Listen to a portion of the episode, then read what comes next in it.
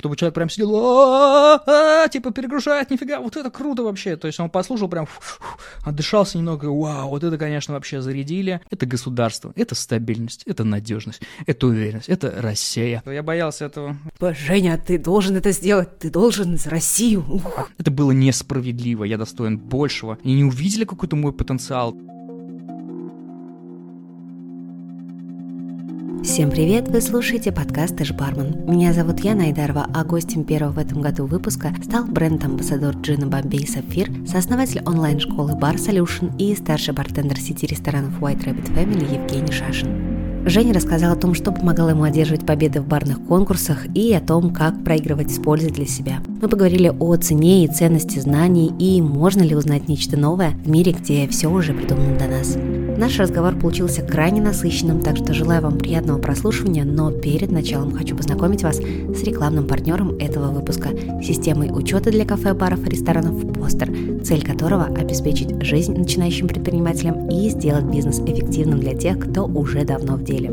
У «Постер» есть как и модуль ЕГАИ, с помощью которого удобно вести учет и списание алкоголя, разработана система бронирования и работа с модификаторами, благодаря которой персонализировать заказ будет просто и удобно. А для слушателей Тэш Бармен, по ссылке, которую вы найдете в описании, постер подготовил бонус. Это 30 дней бесплатного тестового периода, чтобы изучить все возможности системы и выбрать тариф для себя и своего проекта. Так, ну вот теперь точно все.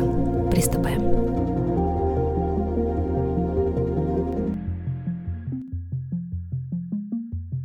Где-то, наверное, с 2013 до 2015 точно ты был просто мега-мега суперзвездой, как бартендер, как линейный бартендер. И интересно, что если попадался список финалистов, лично видела твою фамилию, я думала, а, ну все, там даже как бы, даже можно ни, ни, ни, ничего не делать, не готовиться абсолютно, потому что Шашин выиграет вообще все, все что угодно. Что это за период такой был для тебя самого лично? Это была какая-то цель победить во всех конкурсах или, ну, так уж складывались обстоятельства? Естественно, с возрастом менялись цели, с которыми я участвовал, потому что э, я трансформировался, и вместе со мной трансформировались те задачи, которые я перед собой ставил. С какого это момента начиналось? Ты можешь как-то это выделить? На самом деле не видно то количество конкурсов, которые я проиграл, потому что я проиграл больше, чем выиграл. Это факт. Просто на самом деле никто этого не видит, потому что, ну, когда ты не побеждаешь, никто не обращает на это внимания, собственно. И я думаю, что у каждого бармена есть такой, ну, не, ну, не у каждого, если посмотреть на индустрию, есть период или год, в который он собирает огромное количество наград, и кажется, как будто бы человеку фартит, то есть он поймал какую-то удачу за хвост, он понял какой-то секрет вообще. Для себя я это рассматриваю таким образом, что участвуя в конкурсах, ты выходишь ну, на определенную форму. Мне удобнее всего сравнить, наверное, со спортсменами. То есть ты выходишь на какое-то пиковое свое состояние, и в этом пиковом состоянии у тебя получается быстрее адаптироваться, легче как-то готовиться, и ты уже просто на автомате забираешь все эти конкурсы, потому что для некоторых участников это, например, там, не знаю, первый, второй или какой-то конкурс, где они как раз делают те первые ошибки, которые ты уже совершил. А не думаешь, это из-за того, что... Потому что все конкурсы, по сути, одинаковые? Оно есть такое, да. Сейчас начинает немного трансформироваться, но в целом оно остается про одно и то же. Иногда что-то становится более сложным, интересным, с чем-то экспериментирует, но в целом ты выполняешь э, примерно одни и те же задачи. То есть это твои навыки презентации, это то, насколько интересна идея и то, как ты ее подал. И, наверное, напиток, наверное, важен в заявке. То есть первые мои заявки, я точно помню, что я сначала писал рецепт так, чтобы звучало, и даже не прорабатывал.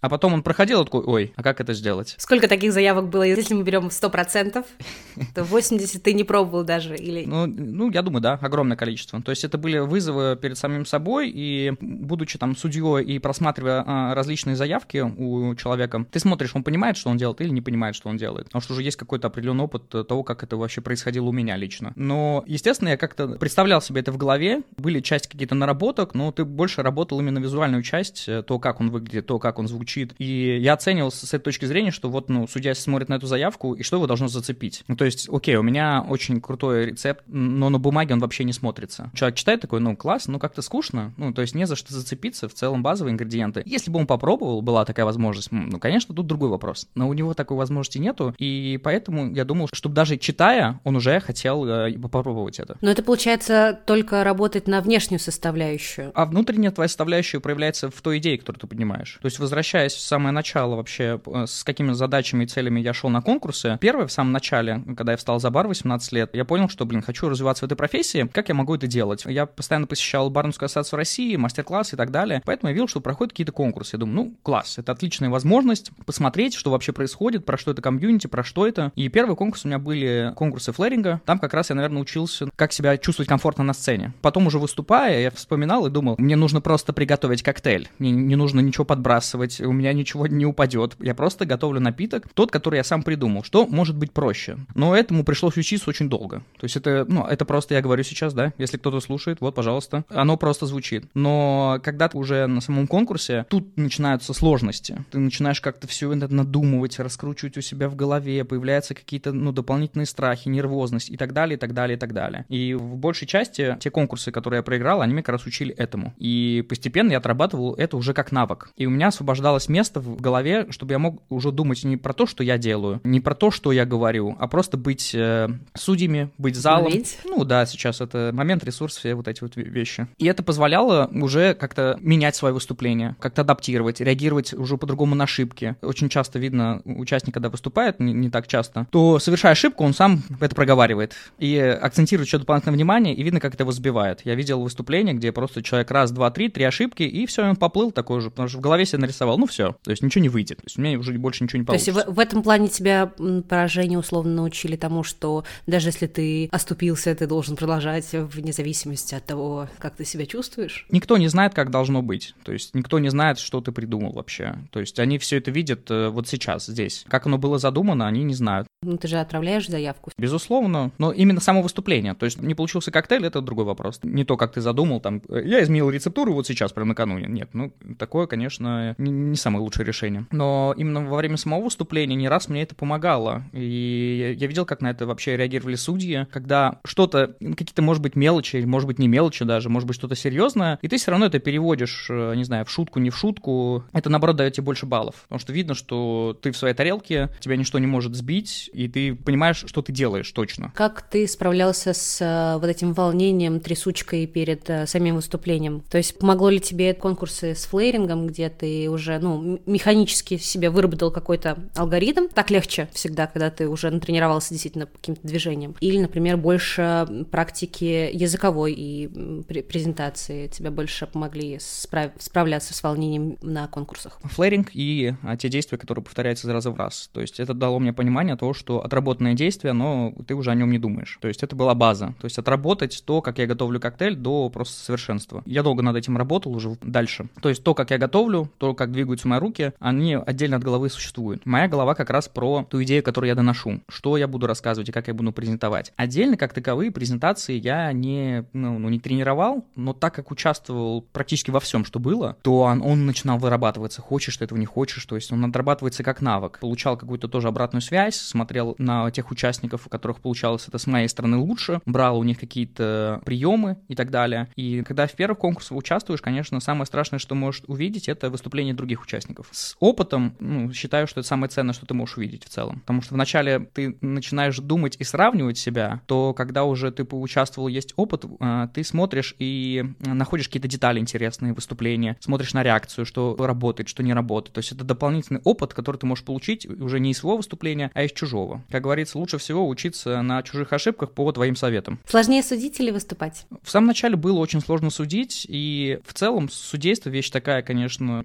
неоднозначная. Всегда, я думаю, будут вопросы к судейству, к необъективности, абсолютно разные восприятия. Вот не знаю, как так сделать, чтобы была возможность и посудить, и выступить. Потому что часто, когда тебя приглашают в виде судьи, это определенная экспертность. И вот у меня вот может быть неправильная установка, что раз ты уже вышел в этот, э, так, в экспертности, уже сидишь в судьях, то выступать уже в конкурсе как-то странно. То есть ты вроде судил и выступаешь, и у меня как-то это в голове не особо мэчилось. Но то, когда ты судишь конкурс, ты начинаешь выступать совершенно по-другому. Прям сто процентов. Ты понимаешь, как это смотрится со стороны. Не со стороны зала, а именно со стороны судьи. Ты начинаешь чувствовать на себе, и ты рефлексируешь на совершенно другие эмоции. У тебя совершенно другой отклик. И этот опыт бесценный. И, наверное, интересный опыт будет это посудить какой-то внутренний конкурс между своими участниками и получить этот опыт в целом. Он очень сильно помогает в выступлениях уже на конкурсе. Вы проводили такое в White Rabbit или... Внутренние конкурсы мы проводим, но вот на позицию су- судейства мы еще не ставили. То есть, может быть, вот сейчас кл- классная идея, я ее подчеркнул, что нужно это действительно добавить, этого не хватает. Ну а что сложнее? Естественно, сложнее выступать. Как судья у тебя уже все есть. То есть весь твой опыт, твоя база, которая у тебя есть. Когда ты выступаешь, это все-таки... Меньше ну, ответственности? Я думаю, что даже не то, что меньше ответственности, ты наблюдатель.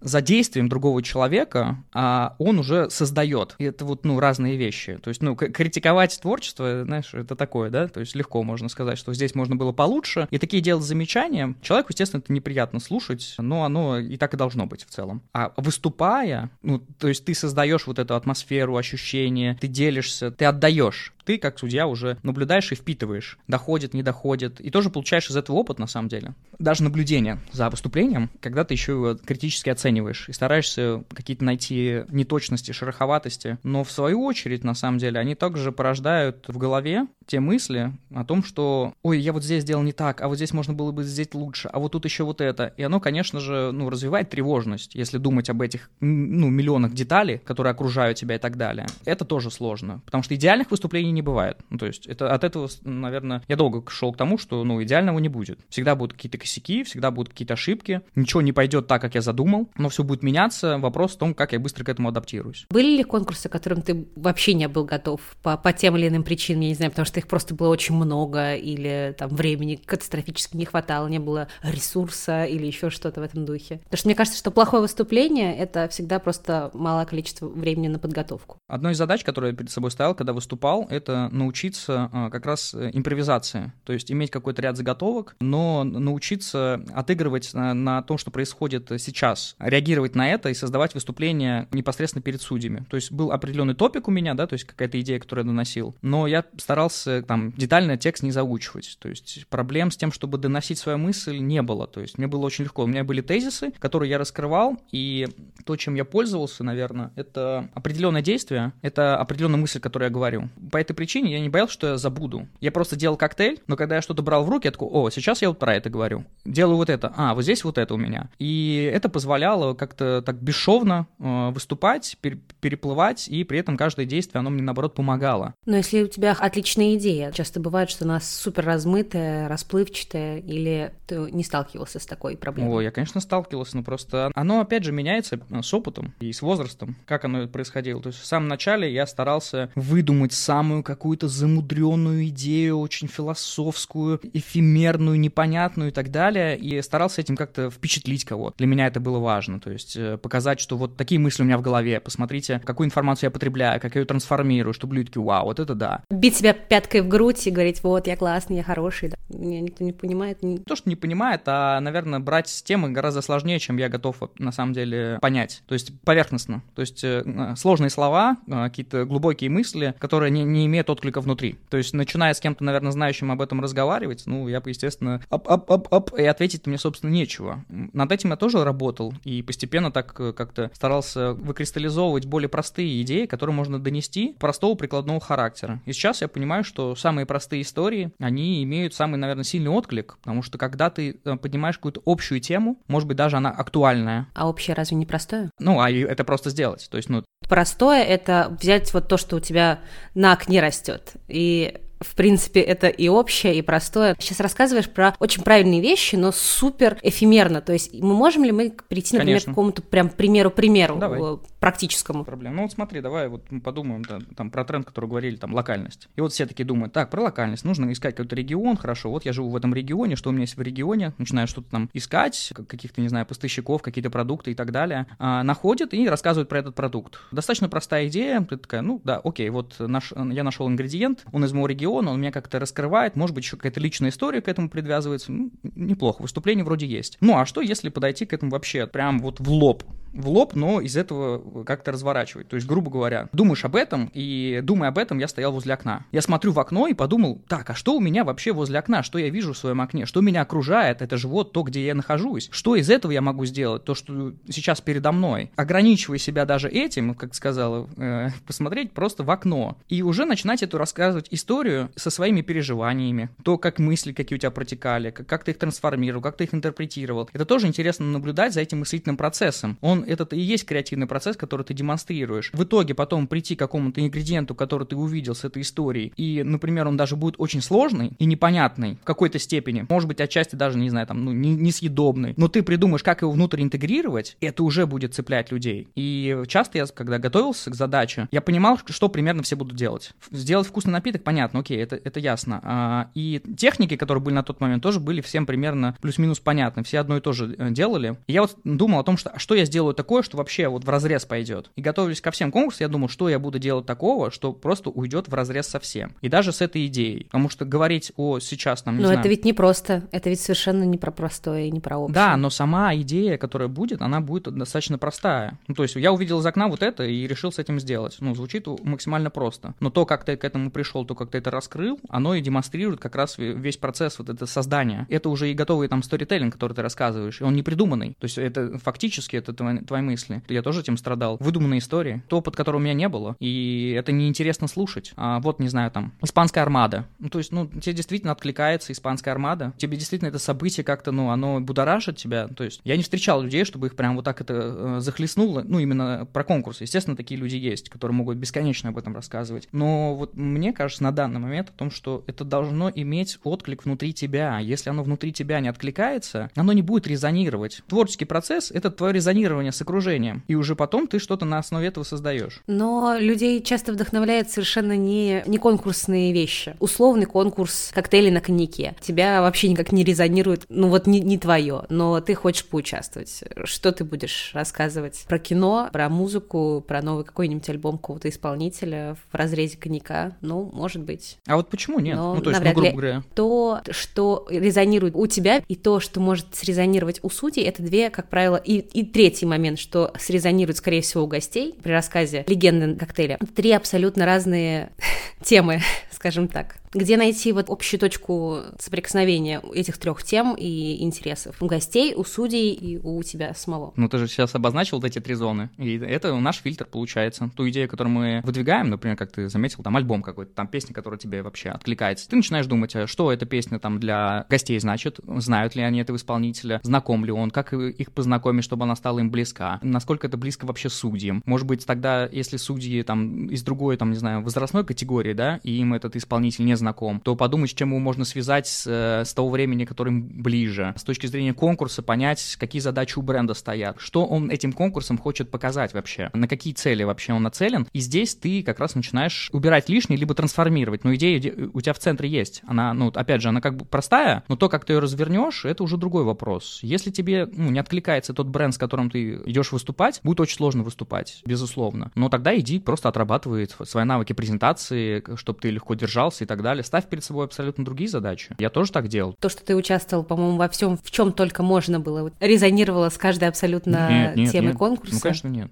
Не, ну были же и дурацкие выступления у меня, то есть, ну, это же не, не все они были какие-то легендарные и так далее. Ну, все были не очень в той или иной степени. Уже думаю об этом сейчас. То есть, понятное дело, что с тем опытом, который есть, сейчас бы сделал по-другому, но пройдет время, появится опыт, изменится мысли. И опять же, я думаю, думаю, что нужно это изменить как-то. Ты совершаешь действие и смотришь, какой отклик получается. Там позитивный, негативный какой-то. Как ты его трансформируешь. Смотришь, что-то заходит, смотришь, что-то там, ну, совершенно не работает и так далее. То есть, э, пробовал через какие-то образы выступать. Странные, дурачество такое, знаешь, легкое. Мне это было легко, и я проверял, как это вообще работает. Ну, смешно-смешно, всем весело и так далее. Тебя запоминают как прикольного парня, то есть, ну, и на твое выступление приходит, о, пойдем посмотрим, это выступление будет прикольно. Но, как, как, как показала практика, это не ведет к, к победе на конкурсе, потому что вот эта часть несерьезности, да, она судьями так неоднозначно воспринимается. У тебя будут крутые баллы за, там, за выступление, но 100% будут обсуждать о том, что, ну, блин, мы не можем отдать этому человеку. То есть, э, опять же, вот эта мысль потом, потом приходит о том, что, а про что бренд-то вообще? Я куда пришел выступать? Ему это будет откликаться? Это же мысль тоже, ну, немного, не знаю, как-то отталкивает, потому что хочется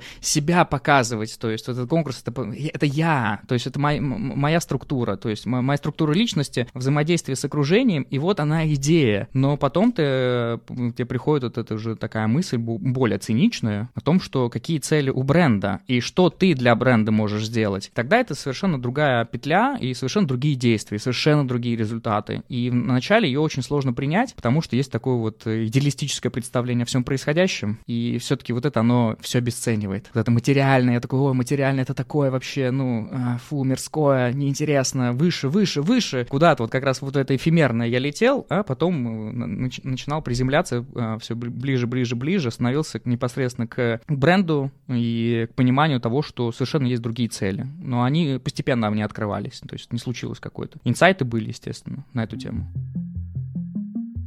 Так не договорили по поводу целей. Ты не рассказал, какие цели были у тебя в начале, какие цели ты ставил перед тем, как начать вот этот марафон э, конкурсных работ и заявок. Достиг ли ты их или нет? Ответ сразу нет, не достиг. Они трансформировались? Да, они изменились просто. Не, они изменились, потому что уже как-то с ними мне не, было неудобно уживаться. Самое начало. Вот он. Я стою за, за баром, в котором наливаю пиво, разливаю водку, и, собственно, все, что происходит, оно мало имеет вообще какое-то отношение с коктейлями, но мне как-то, не знаю, внутренне было интересно в этом вообще развиваться, потому что я видел другие примеры какие-то. И вот э, походы на эти мастер-классы и доступ вообще к происходящему, потому что раньше немного сложнее это все было, нужно было там из уст в уста это все передавалось, через приглашение и так далее. То есть тебя звали на мастер-класс, на мастер-классе тебе рассказывали про этот конкурс, обозначали даты и так далее, и ты уже начинал готовиться. Про бренд тебе рассказывали непосредственно в самом мастер-классе. Про какую-то идею конкурса тоже там тебе вещали, и где-то с ней еще дополнительно познакомиться было достаточно сложно. Можно было полезть на сайт производителя, но на тот момент как-то не делали специальную страницу прям под конкурс или что-то такое, потому что это было, ну, уровень совершенно другого характера. И тогда бренды еще ну, не совсем понимали, как это работает вообще, это нужно, не нужно, потому что это тогда было именно про барменов. И имея вот этот Э, доступ к, к этому, я, я стал участвовать, ну, вот везде, то есть просто везде. И для себя я ставил задачу, что я готовился, был дикий стресс на выступлении, и после выступления оставалось это неприятное чувство, ты проиграл, и вот недовольство собой. Это, знаешь, такой, это был первый уровень мотивации. То есть вот это недовольство собой, недовольство судьями, несправедливость, вот это вот слово.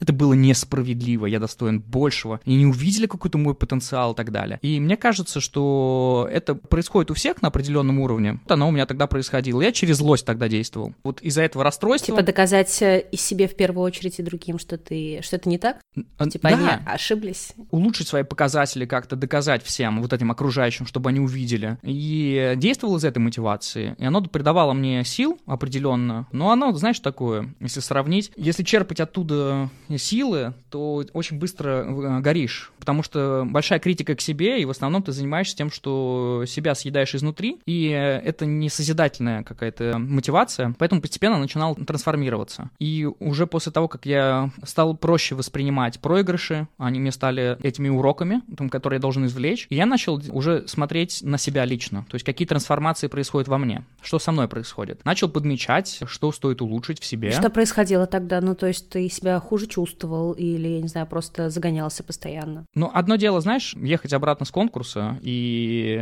в такси злиться на себя, испытывать ненависть к себе, и через эту ненависть к себе пытаться себя трансформировать, сделать лучше. А другое — это когда ты едешь, и у тебя есть, естественно, обида, у тебя есть расстройство, но ты начинаешь рефлексировать над своим выступлением. И ты его прокручиваешь не для того, чтобы сказать себе, там, типа, вот здесь, здесь надо было лучше. А ты такой, о, вот здесь я допустил ошибку, вот это стоит мне отработать, вот на это нужно еще обратить внимание. И оно постепенно еще и начинает э, подключаться в том, что, так, а вот э, победитель, то есть, э, что он сделал? Сделал, надо посмотреть внимательней, а что за напиток, а что вообще происходит, а какие факторы влияют. И ты начинаешь трансформировать. Но с другой стороны, подожди, Жень, я прошу прощения, что тебя перебьют, но победители конкурсов не всегда объективны. Это же тоже вопрос вкусовщины. И то, что зашло на этом конкурсе, не означает, что зайдет и в следующем. Это может быть один и тот же конкурс, но каждый год будут меняться какие-то приоритеты, ценности и прочее, прочее. И вообще, в принципе, просто так сложились обстоятельства, повезло, что кто-то выступил лучше, кто-то выступил хуже, и постоянно рефлексировать на своих каких-то поражениях можно загнаться просто, ну, капец, и ничего вообще не делать. Ну, оно так происходит, просто трансформация личности — это боль и рефлексия. То есть я шел там, где больно, а потом на нее рефлексировал. Тогда и происходит у тебя рост. Соответственно, оно не, не как загон работает. Понимание того, что ты сейчас называешь, что есть конкурс определенный, есть определенные судьи, оно тоже постепенно начинает приходить к тебе это осознание. Вначале этого же нет. То есть у тебя достаточно узкий взгляд на происходящее. Оно просто связано с обучением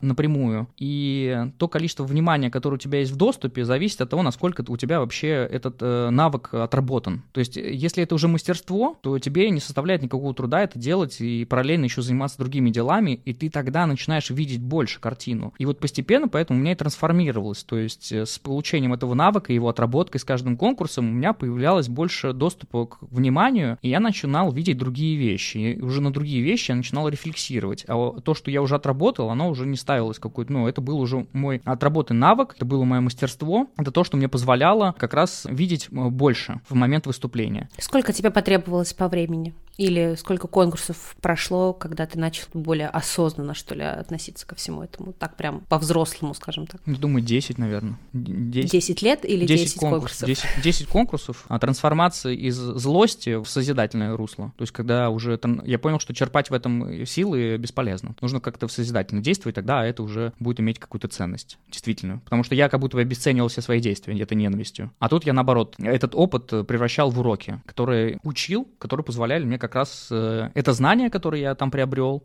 его отрабатывать. И отрабатывая, я приходил к мастерству. Приходя к мастерству, видел больше. Видел больше, опять же, больше знаний мог извлечь другого характера, отрабатывал, оно менялось. И этот процесс, ну, он, естественно, бесконечный. И именно так, как, не знаю, и трансформировались цели, с которыми я участвовал. То есть на некоторые конкурсы я просто заявлялся, чтобы отработать тот или иной навык. То есть у меня не было никакой цели победить или что-то такое вообще. Я просто заявлялся, и мне было интересно выступить, посмотреть, как э, отреагируют на эту идею, как отреагируют на этот напиток, лишний раз раз э, отработать презентацию, лишний раз поставить себя в эти неприятные условия, стрессовые условия, подготовка вообще к этому, как она происходила. Эта цель была такая очень высокая и такая мощная, или у тебя так много было свободного времени, что ты мог себе позволить столько участвовать даже просто так, чтобы просто отработать какой-то навык? Ну, я не могу сказать, что это занимало ну, какое-то невероятное количество времени. То есть, ну, я на тот момент и работал, и учился. Работал два раза в неделю, то есть у меня был неполный график. Остальные дни я учился, но на учебу я так тогда достаточно подзабивал мощно. Она не вызывала мне каких-то, не знаю, интереса полностью. То есть я ждал, когда мне накопится большое количество хвостов, и просто потом разом шел, их всех пересдавал, и думал, что, ну, то какая разница вообще, зачем, зачем ходить тогда, если так все получается. Ходил тогда в Барнскую ассоциацию России, практиковал именно флэринг, и там э, учителем был у меня Сергей Булахтин, и он мне как раз привил о том, что классика про коктейли, про вкусы, про вот, и там я, ну, вот, ну, начинал этому вообще постигать, и все больше и больше. А потом уже с переходом на другое место работы, где уже был именно такой классический бар, ну, условно говоря, с классическими коктейлями, которые я никогда не готовил, по сути, то там я уже, конечно, транс- начал трансформировать. Вот те навыки, которые у меня были в флэринге, они начали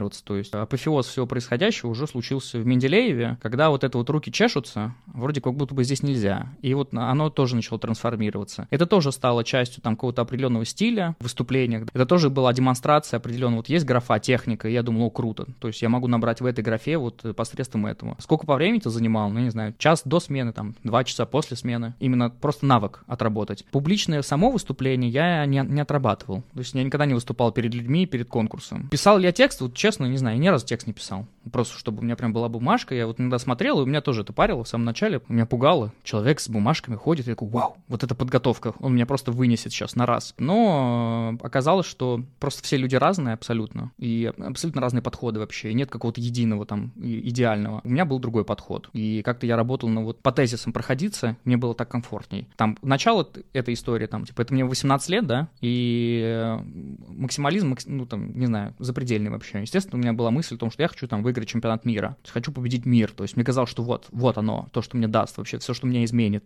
и так далее. Когда уже там съездил один раз на мир, второй, третий раз на мир я съездил, у меня трансформировалось это, я увидел это совершенно с другой стороны и понял, что как таковая победа вот на этом мире не даст то, чего я ожидал. Ощущение вообще победы, оно настолько неуловимое, это как фокусироваться на результат. И если фокусироваться на результат, это чистое расстройство. Потому что твоя победа состоит из, из, из знаю, из 15 секунд. Ты выходишь или там стоишь на сцене, дико нервничаешь, и если называют твое имя, просто есть 15 секунд, когда организм выделяет тебе гормонов, ты находишься в невероятном состоянии, а потом оно проходит. И когда ты уже, ну, через вот этот короткий период времени, там, уже покидаешь, там, не знаю, площадку, тебя все поздравили, они еще дополнительно поделились с тобой вот этой энергией, тебя подзарядили, ты на таком на взводе, ты устал, но все равно тебя так переисполняет вообще эмоции, то потом ты чувствуешь пустоту. Потому что если ты зафиксировался на этом результате, получение этого результата, опустошение у человека происходит. И это такой момент неприятный вообще. И ты начинаешь думать о том, что так, ну нужно, значит, поставить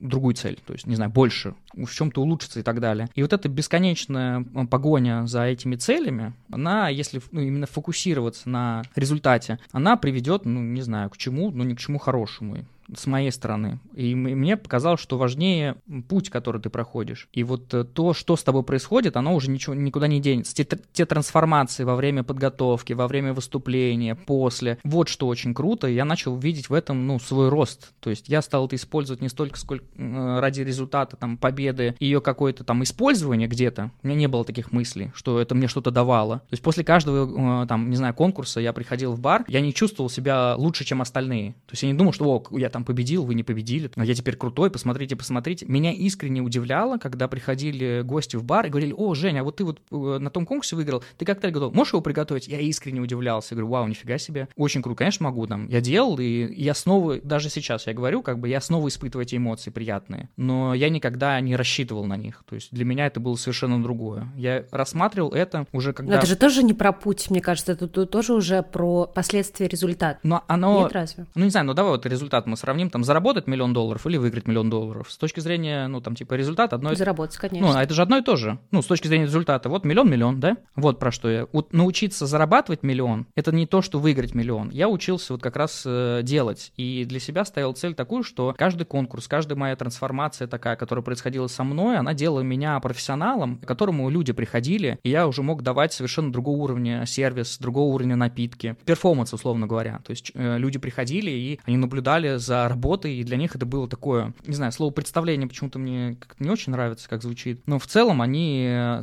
были заворожены тем, что ты делаешь. И для меня вот это был показатель как раз мастерства, а конкурс был инструментом для отработки этого. То есть, опять же, мы возвращаемся. Сначала то знание, которое я там приобретал через этот опыт, ту рефлексию, которую я с собой совершал, находил те умения, которые стоило было улучшить, улучшал, превращал в навык и, и так далее, и так далее, и так далее. Это петля обучения, которая происходила. И она уже встраивала в меня вот эти навыки. То есть они были уже мои, они ну, не могли куда-то деться, не могли куда-то исчезнуть. Они были во мне, это мои были личные трансформации. И уже там выступая, я над этим не работал, я смотрел на тем, что вот еще нет у меня в доступе, что, чего я еще не видел. И с получением этого опыта, видя всю картину шире, шире, шире, шире, я понял, что, вот опять же возвращаясь, вот эта победа в, в мировом конкурсе мне как таковой ничего не даст. То есть это не то, чего я хочу. Ну, то есть я ставил перед собой цель, но не думал о такой вещи, как, ну вот смотри, ты стал чемпионом мира, и что изменилось в твоей жизни? Что изменилось? И я понял, что, блин, ну действительно, а что, что, что изменилось? Там, чего я жду? Ну, то есть мне не нужно было какое-то там, ну, наверное, вначале мне было вот это нужно признание, да, а потом оно кто потерял для меня значение.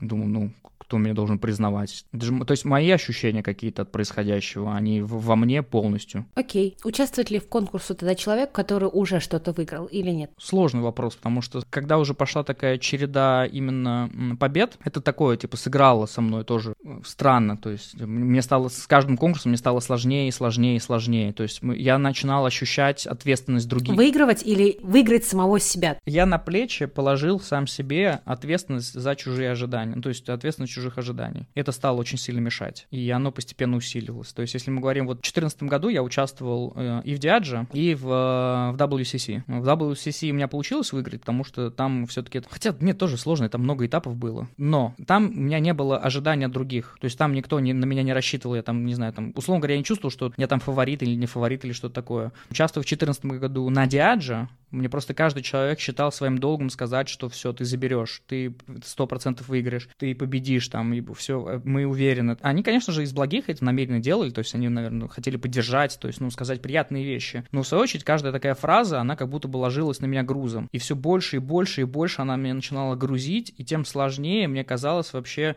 выиграть этот конкурс. Ты хотел поехать на Диаджо на мировой после таких, такого давления условно-психологического, когда на тебя каждый второй такой, типа, Женя, ты должен это сделать, ты должен за Россию. Ух. А там же было в 2014 году система немного другая. Она в течение года шла. Ты выполнял задания, получал баллы, и постепенно там всех э, отрезали. И тогда, когда это было ну, участие, для меня пройти каждый этап, это была вот мини-цель, которую я ставил, и проходя ее, я уже чувствовал радость искреннюю, и мы тогда участвовали всей командой. Для всей команды было супер достижением, что мы прошли финал. То есть для нас это уже было, как мы победили. То есть я тогда не ставил перед собой цели, что или даже не видел возможности, что я могу выиграть этот конкурс. Ну, собственно, наверное, это ощущение, что я, ну, там, и не собирался там его выигрывать, я не видел этих возможностей. И плюс к этому добавилось ожидание людей, что они это увидели и начали им как-то транслировать, а я у себя это как-то вот, не знаю, пересобрал, наверное, некорректно. Не превратил это в какой-то ресурс дополнительный, а превратил это в какое-то негативное, э, в тревожность я это превратил. То есть я мог этим пользоваться, что там люди мне говорили, да, да, выиграешь. Я говорю, а почему? А расскажи, а какие сильные стороны? Ну, то есть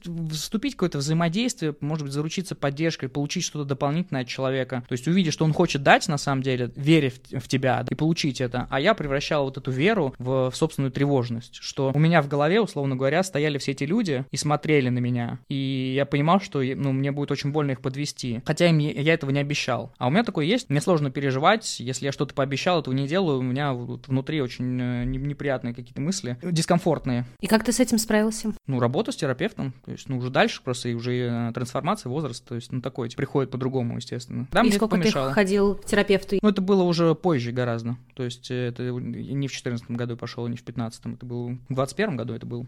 Полгодика. То есть только в прошлом году ты, ты начал? Ну, оно просто постепенно как-то уходило. И я сейчас понял, ну, такую интересную вещь, разбирая все это, что в целом там психология, она направлена на решение каких-либо проблем. Но только, ну, логично. Да, но только недавно появились новые направления о том, что а почему нужно именно проблемы решать, почему нельзя что-то улучшить. То есть посмотреть, как ты мыслишь и улучшить эти процессы. То есть, грубо говоря, у тебя может что-то протекать, и ты это будешь воспринимать как абсолютно нормальное, но это может на самом деле тебя как-то останавливать. И э, у тебя гораздо больше возможностей. И сейчас я больше э, стал использовать это ради этого. И, и по этой причине не шел. То есть, наверное, том, что думаю, ну, у меня нет каких-то таких проблем, которые меня чего-то останавливают, что я прям чего-то прям не могу сделать. Но оно было связано с тем, что как раз, а я не видел, чего я не могу сделать. А оно тебе дает. Ты выходишь как раз, да, вот как с выступлением. Ты начинаешь видеть больше, и ты видишь больше возможностей, начинаешь э, по-другому все это воспринимать. Поэтому это отличный инструмент, и сейчас он становится все более доступным, какой-то уже, ну, я думаю, абсолютно всем доступный, и использовать его, я думаю, что необходимо просто просто в целом. Есть у вас проблем, нет проблем. Очень круто проговорить это с человеком, а, который нацелен на то, чтобы помочь тебе. И есть абсолютно разные направления, которые можно подобрать для себя лично, какие тебе больше подходят. Там, ты хочешь про прошлое, хочешь про настоящее, хочешь про какие-то свои когниции, которые у тебя происходят. Это очень круто работать своим мышлением. Тогда это приходилось делать вот, ну, просто там обсуждение с друзьями и так далее, обсуждение с близкими. Ну да, вот вопрос самый-самый такой логичный, что для чего тогда нужны друзья? Могут многие спросить. Я понимаю ответ на этот вопрос, но давай его пр- попробуем проговорить. Я проговорю его. Инсайт был следующего характера, что у меня, ну, то есть у меня проблема была, я проговорила с близкими, я проговорила с друзьями, и я эта проблема не решилась. Я проговорил ее с терапевтом, она ушла. Вот. И для меня это был показатель, что это, ну, там, это про другое. То есть э, приходить к друзьям с проблемами, наверное, кому еще, да? Но с другой стороны, зачем? То есть есть вот человек, вот приходишь к человеку с проблемами, а к друзьям приходишь с радостью что-то им дать, э, подарить, и вот этот обмен будет гораздо более позитивного характера иметь, и дружба будет крепче и так далее. То есть и общение с другими людьми будет проще, взаимодействие с самим собой будет проще. То есть это огромное количество ресурса внутреннего освобождает в тебе, убирая вот эти вот как раз загоны, которые у меня были, да, которые мне мешали, которые съедали э, мою энергию, мои силы, э, которые мешали мне создавать. Так как я чувствовал, там, условно говоря, себя небезопасно, то в этом небезопасном состоянии я не мог создавать что-то новое. Э, я не мог куда-то расти и развиваться. Чувство тревоги очень сильно мешает. Она тебя останавливает. То есть это такой звоночек перед страхом. А вот страх уже тебя точно остановит. Если ты не разберешь вообще, откуда его корни растут. Тогда я не разбирал, откуда это, поэтому в этой тревожности и в, в состоянии небезопасности безопасным. Я не мог ничего нового создать, по этой причине я был зациклен на совершенно других вещах внутри себя, на этих переживаниях. И оно, естественно, не могло дать никакого результата, потому что оно было деструктивно. Честно, не ожидала, что мы, разговаривая о конкурсах, перейдем к зачем нужна терапия, и что это нормально абсолютно. Не, ну как раз прямо. к вопросу о том, что, ну там, например, нервозность перед выступлением, как с этим работать вообще. Естественно, все говорят о каких-то простых инструментах, которые, но этих простых инструментов очень глубокая подоплека, и вот разбираясь в этом, оно, естественно, может дать тебе совершенно совершенно другие результаты. Может, ты вообще себе ответишь на вопрос, зачем ты в них выступаешь. Поймешь, что тебе в другом. Особенно сейчас, вот я понимаю, что есть гораздо больше возможностей развития в индустрии, и уже конкурс не является той единственной возможностью, которая может тебе этот подарить какой-то ключ ко всем дверям. Такого уже больше нет. И сейчас это меняется. Сейчас конкурс по-прежнему остается очень крутым инструментом, потому что развитие своей экспертности внутри конкурса отлично работает вообще. Плюс э, ресурсы компании, можешь получить к ним доступ. Но при этом сейчас также ты можешь просто прийти в компанию, сказать, у меня есть такая-то идея. Есть, конечно, большой шанс, что как бы они к тебе не прислушаются и так далее. Но в любом... Слишком большой шанс. Да, в любом случае придется работать над своей экспертностью и публичностью. Хочешь ты этого, не хочешь, можешь отрицать это, не отрицать. Некоторых вызывает это сочетание личный бренд,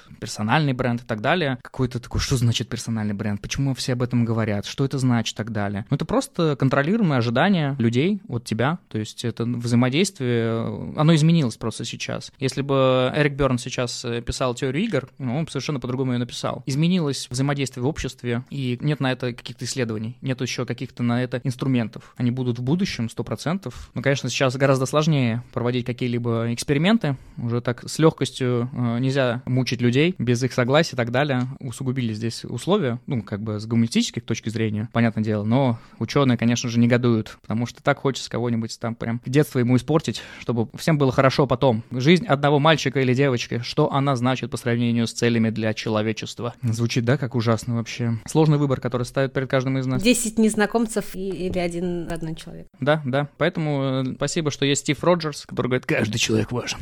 Каждый солдат должен вернуться с этой войны. Соответственно, вот это участие в большом количестве конкурсов дало мне понимание, что в целом они выстроены одинаково. То есть они про одно и то же. Важнее все-таки человек, который делает коктейль, или коктейль?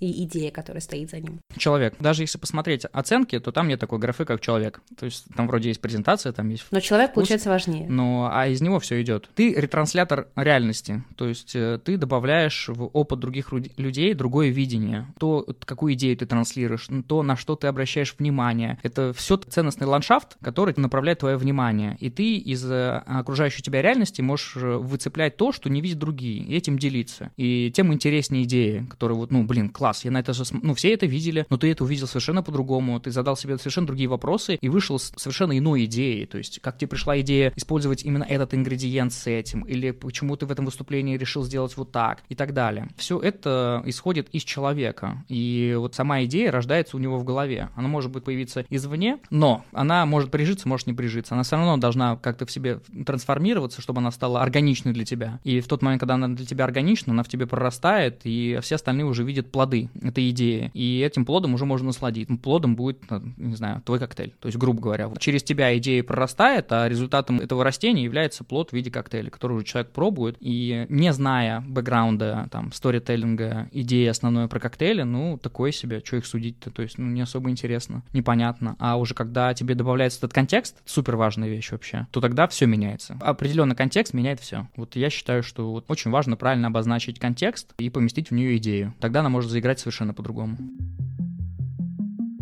Хотя бы немного затронем конкурс от Бомбея. Самый главный вопрос, который у меня возник при чтении правил, то, что нужно создать барный продукт. Мне кажется, что многие, да я, мне кажется, сама не очень понимаю, что есть барный продукт, что то съедобное, что несъедобное, что считать и что не считать за барным продуктом. Да, ну давайте, чтобы не было эфемерно. И, и как при перечислении каких-то барных продуктов не скатиться, что, а, ну вот, в общем-то, слишком узкие правила, слишком узкое понимание барного продукта, чтобы что-то придумать такое, ради чего можно было отдать целый миллион рублей на реализацию. Раньше, мне кажется, этот конкурс был не был возможным в нашей индустрии, потому что она не была готова. Мне кажется, сейчас, э, после всего, что произошло, она трансформировалась, и теперь уже бармены готовы к созданию своих продуктов, потому что они уже начали это делать. То есть это стало возможным, все уже поняли, как делать коктейли, разобрались с этим, все коктейли вкусные, все круто, и уже создание их коктейлей не вызывает никакого интереса у них. То есть, ну хорошо, вот эта задача, это коктейль, ну вот, и это превратилось в какую-то такую же рутинную вещь. Здесь же хочется подставить совершенно иного рода задачу, и как раз что это за задача, что есть а, барный продукт. Давай посмотрим то, что у нас есть пример из индустрии, лидеров индустрии. Компания Mitsubishi обратилась к Эрику Лоренсу на создание инвентаря. И они уже в коллаборации вместе с ним создали. Является ли это барным продуктом? Конечно, является это барным продуктом. В чем уникальность? Ну, то есть, что он придумал шейкер, или там придумал там ложку. Нет, сам принцип-то остался одним и тем же, но он изменил вообще подход к продукту. Я вообще задал себе вопрос такой, сколько нужно было вообще бартендингу, чтобы просто придумать смес из металла, чтобы он не разбивался. Потому что я там, катаясь на гес-бартендинге, постоянно разбивал свои смесительные бокалы. 150 лет, и вот, пожалуйста, первый железный и так далее. Но насколько это просто? Идея вообще на поверхности лежала, но так долго ее не было, она не была реализована. Там в чем особенность этой ложки? Почему он там на, на конце сделал именно такую форму? Что эти наконечники на ложках значат там и так далее? Когда появились первые японские ложки с вилкой, я первое время думал, что она нужна, чтобы когда кто-то делает неправильно, ты его тыкал по-японски, учил его делать правильно. И, соответственно, ложка-капелька, опять же, нужна, чтобы кубик льда разбивать. И для стиры такой из Америки есть способ, чтобы были мелкие кусочки, и ты мог быстрее разбавить коктейль. А он изменил, то есть это такой мини-стрейнер появился на ложке. То есть, опять же, есть э, подход другой к, к созданию вообще и к интерпретации. Стрейнер. Добавил стрейнер там на отсекатель для белка. Опять же, полезно. Два в одном, очень круто. То есть у него получается три продукта единых под работу, которые, ну, не являются там невероятно инновационными, с одной стороны. Но с другой стороны, они, ну, для меня они изменили. То есть э, пришло осознание того, что так как это ремесло, то инвентарь имеет для тебя большое значение. И когда ты смотришь на цены, ты, конечно, такой, вау, это как будто бы, ну, невозможно вообще приобрести, как это запредельно. Но потом к тебе приходит осознание о том, что это твой инструмент, ты с ним будешь работать долгие годы. Ну, то есть считается ли, например, наконечник э, у ложки, прости, что да, так да. топорно, разве это новый барный продукт, если это барная ложка, по сути? Ну, это уже не было. Ну, то есть, давай вот креатив, это что там, типа, это новое применение, новая комбинация. Стрейнер и рассекатель для яиц. То есть, это же совмещение двух продуктов абсолютно разных. Можно было уже просто придумать отдельно, чтобы отсекать удобный белок. То есть, могло быть отдельно. То есть, как идея. Он решил это там, типа, совместить, а это интересно. Нового уже сейчас ничего не придумаешь. Но вот изменить применение, скомбинировать и так далее, то есть по-другому на это конечно, взглянуть, это может быть новым. Из такого тоже простого, но очень интересного, Аника Десота выпустил ложку, э, он с ней постоянно на гестах ездит, она с двух концов, у нее просто капельки эти. То есть как таковой ложки-то и нет, больше такой стирер какой-то. Но вот он понял о том, что, ну, это стирер, им удобнее всего, им там удобно стировать двумя, тремя, не нужно обладать супер навыком или мастерством, чтобы это сделать. То есть можно отработать этот навык и научиться это делать. Но, например, только с помощью там, помнишь, ложка была телескопическая. Вот с помощью нее можно 5 стировать. Крутая же идея телескопической ложки. Ну, она же ложка, ложка, но она телескопическая, и удобно с собой взять куда-то, но при этом она там длинная. А, опять же, это влияние там японского инвентаря. То есть, ну, до этого же нам это тоже было незнакомо. Вот они идеи, которые лежали вроде бы, ну, то есть длиннее ложка, больше рычаг, меньше усилий. Это упрощает работу, но это упрощает в разы, потому что этой длинной ложкой, если ты берешь ее к основанию, ей стировать одно удовольствие, никаких сил вообще не прилагаешь. Плюс такая вот, ну, простая идея, но ее можно реализовать. А то, что я сейчас говорю, я ее себе ее не присваиваю. Есть э, ложка в японской, опять же, для тренировок. То есть всех нас в свое время начали учить стировать однотипно. Это движениями пальцами, которые, ну, человеку, который, ну, там, не знаю, первый раз это делает, ну, совершенно непонятно. Вот есть специальные ложки, в которых там стоит механизм, чтобы понять его принцип, можете его сделать, на самом деле, ложку самостоятельно. Как это выглядит? Берете ложку-капельку, берете толстую трубочку, обрезаете трубочку, одеваете этот э, кусок трубочки на вашу ложку в то место, где касаются пальцы, то есть примерно посередине. Берете ее таким образом, и теперь вы просто фиксируете пальцы, вы только совершаете движение кистью, и самое сложное в этом способе переставления пальцев, чтобы ваши пальцы оставались на месте, то здесь никаких усилий вы не прилагаете, вы просто двигаете кистью, ложка прокручивается у вас в руках, трубочка не, э, позволяет вам оставаться на том же месте. Вы абсолютно никаких усилий не прилагаете делаете это. Удобно? Удобно. Можно это сделать? Ну, можно сделать. Принцип же вообще простейший. Такую ложку сделать тоже можно в классном исполнении, например, да? Сделать она проще работу, сделать проще работу. Она нужна в работе, ну, не то, что там жизненно необходимая вещь, но она меняет там представление. Барным продуктом может быть посуда. То есть, э, опять же, там, ну, грубо говоря, для меня там линейка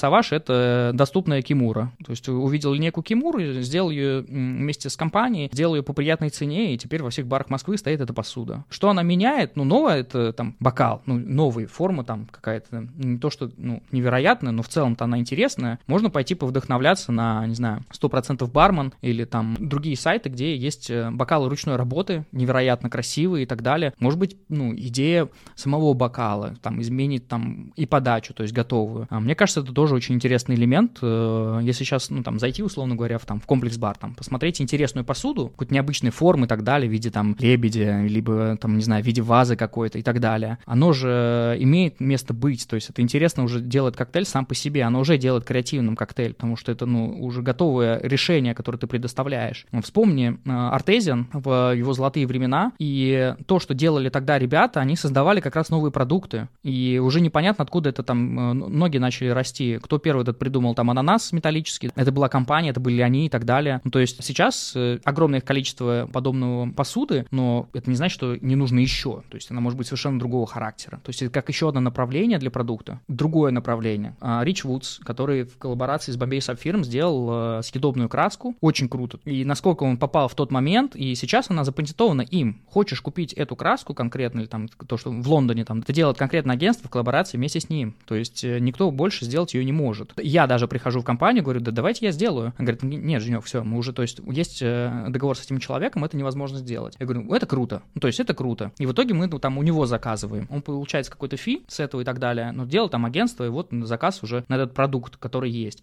А, у ребят в Новосибирске есть подобные, похожие продукты. Это уже и продукт, и он пищевой, то есть можно применять. Какое количество сейчас появилось кордиалов? Невероятное. Окей, все новые продукты барные, они так или иначе уже за, ну, не то что запатентованы, но уже известны. Ну, то есть это, например, посуда от Артема Талалая. Там, если мы говорим про кордиал, то Андрей и Артур э, запустили там те же самые фартуки от мистера Мурки, как мне кажется, тоже барный продукт. Нужно ли придумывать прям супер-супер новое вот в течение вот этого месяца? Или, например, тот же самый Артем может подать заявку на, со своей посудой как участник? Да, почему нет? Ну, то есть э, у него есть уже готовое решение реализованное и так далее. То есть, но опять же, он же может придумать другую форму бокала, может быть, изменить ее. Если мы говорим про фартуки, может быть, э, другой материал какой-то, может быть, какой-то другой пошив, то есть э, почему он именно так завязывается и так далее. Какие клепки, не клепки, что... Есть тогда смысл абсолютному ноунейму подавать свою идею, если у него нет своего уже какой-то базы? Так а там и дело в том, что нам не нужен готовый продукт, то есть это может быть идея, то есть здесь вот как раз это конкурс про стартап идей. Питчинг. Финал будет проходить именно, будет 10 финалистов, которые будут питчить свою идею, продавать нам ее. А до этого мы просто собираем презентацию об этом продукте. Для кого это, какую-то проблему решает, зачем это нужно, почему это связано там с Бомбеем и так далее. То есть здесь тоже немаловажный фактор. Сама философия бренда, которая очень мне близка, она про раскрытие творческого потенциала человека, и в данном случае мы хотим это творчество и раскрыть, и подставить ставить перед э, барменами совершенно другого рода задачу. На самом деле она, знаешь, в чем заключается? В вопросе, а почему я делаю именно вот так? То есть, если ты придешь за бар, встанешь, начнешь работать и задавать себе на каждое действие, почему я делаю именно вот так, почему я беру именно эту ложку, почему именно так стирую, почему именно сюда я наливаю, почему именно так я наливаю, почему именно такие напитки я делаю, то постепенно, постепенно начнет трансформироваться. Оно же все это идет э, на вопрос, э, почему и зачем.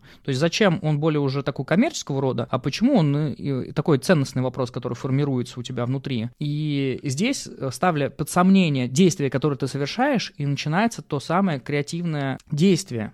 Потому что мы всегда действуем по отработанным шаблонам. Это вот мы совершаем действия, уже не задумываясь о том, почему мы делаем так или иначе, а задать себе вопрос, что я могу изменить в своих действиях, и поставить под сомнение их. Вот здесь и начинается сложная работа, и здесь начинается тот самый креатив. И вот посыл основной в этом. То есть подумать, почему мы именно так украшаем коктейли, какое еще может быть иное украшение, как его можно превратить во что-то более доступное, и так далее, и так далее, и так далее. То есть и такие продукты постепенно, ну, они могут быть сложные технологически, для реализации там и так далее. Но они постепенно же появляются в баре, какие-то приживаются, какие-то нет, какие-то остаются. Что-то меняется. И то, как мы сейчас готовим коктейли, оно отличается от того, как мы готовили их там несколько лет назад даже. То, как они выглядят вообще, не знаю, там описание там современного коктейля, как он сейчас выглядит у всех в головах, это то, что сформировалось на данный момент. И оно стало там практически везде, ты видишь одно и то же. Но это просто такой, такой период. Потом изменится в другую сторону. И вот подумать на том, а что может быть следующим, а что, как, может быть другой виток развития, что может вернуться, там, не знаю, приспособлений, которые там дико не хватает. Пропали же там бара такие щипцы для вишенок и так далее, то есть которые там именно такие как лапки. Ну, сейчас не, не можешь их встретить в баре. Почему? Потому что там все одни краски, посыпки в современных барах. Но это же не только про современные бары. Это же может быть ответом для баров, которые вот делают коктейли достаточно обычные. Звучит по-снобски, естественно, с моей стороны. Просто вот я привык уже работать в коктейльных-коктейльных барах, и в обычные бары я, собственно, не хожу. Хожу только какие-то новые, которые вот, ну, могу опыт получить. Но при этом для меня классическим, наверное, является батлер и клевым, клевым показателем о том, что вот простые действия, простые ингредиенты, супер крутой результат, супер вкусно, супер классно. При этом, если альтернативные бары, можно подумать про этот сегмент, то есть выбрать совершенно другой сегмент. Я помню, мне там в свое время, да, там, если возвращаясь назад, невероятное приспособление для того, чтобы быстро резать лаймы. То есть, когда нужно было делать огромное количество напитков, в которых был лайм, э, известный также как мохито, то тогда был просто огромный такой, даже не знаю, как это называется вообще, аппарат, и ты вставлял туда лайм, просто бил по нему, и, хоп, у тебя 8 долек. Назовем его Happy Chopper или что-то такое. И, соответственно, ты мог просто им нарезать огромное количество в одно лицо и там не уставать и так далее, и так далее, и так далее. Это был тогда ответ на то время. Сейчас задачи изменились, сейчас совершенно задать себе этот вопрос, что можно еще добавить, чего нам не хватает, как можно все это изменить. Вот это то, что, мне кажется, должно запустить вообще внутренний творческий процесс и внутренний креативный процесс на создание. А дальше уже эту идею оформите в презентацию, и если это будет действительно классный продукт, то мы готовы как компания проинвестировать, чтобы реализовать эту идею. Мы готовы с своей стороны помочь. То есть мы, грубо говоря, не просто там эти перечисляем деньги, будем использовать ресурсы компании, привлекать агентство, чтобы ты не оставался один. То есть э, там с этой идеей, там, а что тебе дальше делать? Мы поможем тебе э, с ее реализацией. Мне кажется, это крутой способ для того, чтобы и дать одновременно индустрии что-то новое, и сделать работу нашу лучше, то есть и проще, может, в каких-то моментах, решить какие-то проблемы в ней. Потому что я не вижу, что коктейли решают какую-то проблему там в нашей индустрии. Здесь, ну, может все стать гораздо удобнее с этой точки зрения применений. Но может ли барный продукт решить какую-то проблему, которая есть сейчас в барной индустрии? Ну, проблемы разные. Что мы под этим понимаем? Любая ситуация, в которой присутствуют еще эмоции, это и есть проблема. Если в какой-то момент своей работы вы что-то делаете, такие, блядь, вот, вот, это тот самый эмоциональный момент, и вот тот повод для рефлексии. Вот, ну, что конкретно тебя стригерило, что произошло. Здесь очень крутой источник для того, чтобы разобрать это. И в целом то, что там тебя раздражает в работе, или там мешает, или там, не знаю, то, к чему ты привыкаешь, поставив под сомнение вот эту привычку, ты можешь найти как раз новые ответы, что это может быть вообще совершенно по-другому. Каверзный вопрос, считается ли медиа барным продуктом? Э, можно ли, например, на конкурс от Бомбея подавать идею про барный медиапродукт или нет? Нет, нет. Это же тоже продукт, нет, по сути. Это просто уже рамки бы тогда раздвинулись, уже невозможно. ну Я вот. понимаю, но это, кстати, тоже для меня такая обратная связь. Многие подходили с идеей там приложения или что-то такое, и я понимаю, что вот насколько мы уже а, дальше идем, что мы думаем о том, что это какие-то именно IT-продукты, то есть либо вот ну, медиапродукт. Это круто. Это знак того, что ну, это будет меняться, то есть мы посмотрим на то, что мы получим. Вот как мы, мы же тоже сейчас учимся с этим конкурсом. Мы поймем, что, что важно. Если мы хотели про, по пути наименьшего сопротивления пойти, я думаю, что мы разыграли бы новенький iPhone с iPad, очень круто, клево причесывается про раскрытие творческих способностей и репосты, пожалуйста, Инстаграм и так далее. Ну, простая петля. То есть раскрывает ли это действительно творческий потенциал? Ну, в какой-то степени, естественно, раскрывает. Это же все равно результатом будет работа чья-то человека, фотография, рецепт, презентация и так далее. Нам просто кажется, что хочется раскрыть на другом уровне. Вот этот внутренний ландшафт ценностный, хочется его увидеть через продукт. Мне кажется, он может больше показать, нежели там, не знаю, напиток и так далее у самого желания тоже в динамичной форме донести огромное количество информации, чтобы человек прям сидел, типа перегружает, нифига, вот это круто вообще. То есть он послушал прям, отдышался немного, вау, вот это, конечно, вообще зарядили. Я получил энергию, я получил информацию, я получил какие-то знания и так далее. Но для себя лично я вывел, знаешь, читая тренинги, я понял, что за 45 минут ничего нельзя рассказать. Вот, вот к такой мысли я пришел, что я могу за 45 минут рассказать все, но в каждой из этих там слайдов нужно еще, там, еще по 45 минут углубляться, чтобы человек понял, откуда что и как вообще. То есть, как, знаешь, как с книгой. Есть ряд книг, которые там ты читаешь, и после того, как ты ее прочитал, тебе она стала понятна, ты смотришь на обложку, такой, блин, так вот же ответ. Прямо на обложке и был, ну, грубо говоря. Потому что уже имея эти, ну, там, знания, информацию из этой книги, тебе становится это максимально понятным. Но ты тратишь на это там гораздо больше времени. Чтение книги упаковываешь уже там в презентацию и так далее, и так далее, и так далее. Ты, ну, то есть сделаешь ее проще, проще, проще, но чтобы у человека было, опять же, понимание этой темы, тут нужно, конечно, добавлять огромное количество слоев, чтобы он, не знаю, был с тобой на одной, знаешь, там, типа волне и понял, о чем ты вообще говоришь. И как тогда ты преподаешь в Bar Solution? Мне тогда интересно, если вы за сколько там, за 12, по-моему, уроков даете такой огромный период и базу всего. Это работа с методологами, и здесь вопрос как раз упаковать прям основы 15 минут. То есть вот это вот тоже важная задача. То есть вы пришли к методологу и вместе разложили все по полочкам, как это должно быть? Ну, так было не сразу. Я, я верно мы постепенно поняла? к этому шли. Угу. То есть э, первое желание, которое мы первый запуск делали, личная личное желание было, типа, дать огромное количество информации, нереальное вообще. Потом пришло там постепенно понимание, мы начали сокращать уроки, делать их более интенсивными, более сжатыми, но зато... Но это же тоже галопом по Европам получается, разве нет? Ну, знаешь, одно дело, когда там человек, там, например, тебя презентует, это в каком-то зале происходит у тебя, здесь оно немного, там, не знаю, может размываться. Когда здесь у тебя параллельно идет сейчас на новых уроках и слайды сразу, и тебе человек говорит, это текст написан, это текст отредактирован, то есть этот текст текст доносит смысл. Там нет каких-то ответвлений, каких-то моих там еще добавок, то есть он выстроен. Но дело в том, что э, если мы вернемся к петле обучения, которую я зацепил, она состоит там из, из нескольких пунктов. Есть двойная, есть простая. Давай просто начнем с простой. Там ничего сложного. То есть э, у тебя любого человека формируют его ценности. Через эти ценности он формирует свои убеждения. Вот на основе этих убеждений мы как раз начинаем действовать. И эти действия нам какой-то результат дают. И в зависимости от этого результата мы возвращаемся опять в точку убеждений. Вот двойная петля обучения — это когда мы возвращаемся с этими результатами и начинаем их ставить под сомнение, то есть э, смотреть, какая у нас защитная реакция.